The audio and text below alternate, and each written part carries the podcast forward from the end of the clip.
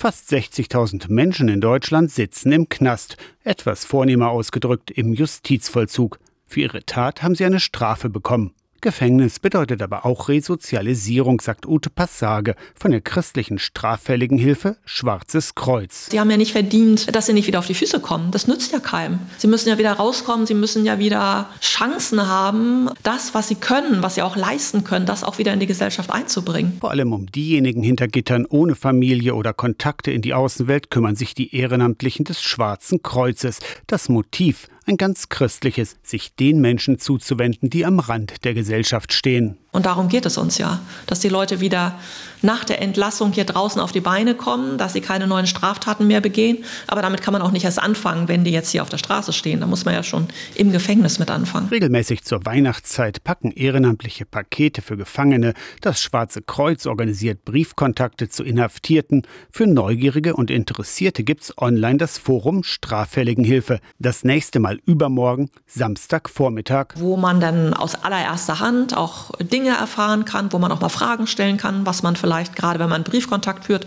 immer schon mal wissen wollte. Die Referenten sind da immer sehr hilfsbereit, stehen Rede und Antwort. Es gibt auch meistens so eine Möglichkeit, in kleinen Gruppen online zusammenzukommen, da nochmal über das Thema zu reden. Um Mythen hinter Gittern geht es am Samstag, um das vermeintliche Luxusleben im Knast und darum, wie es wirklich zugeht. Das Forum steht allen offen, nur um Anmeldung auf der Website vom Schwarzen Kreuz wird gebeten. Aus der Kirchenredaktion Torsten Kessler, Radio SAW.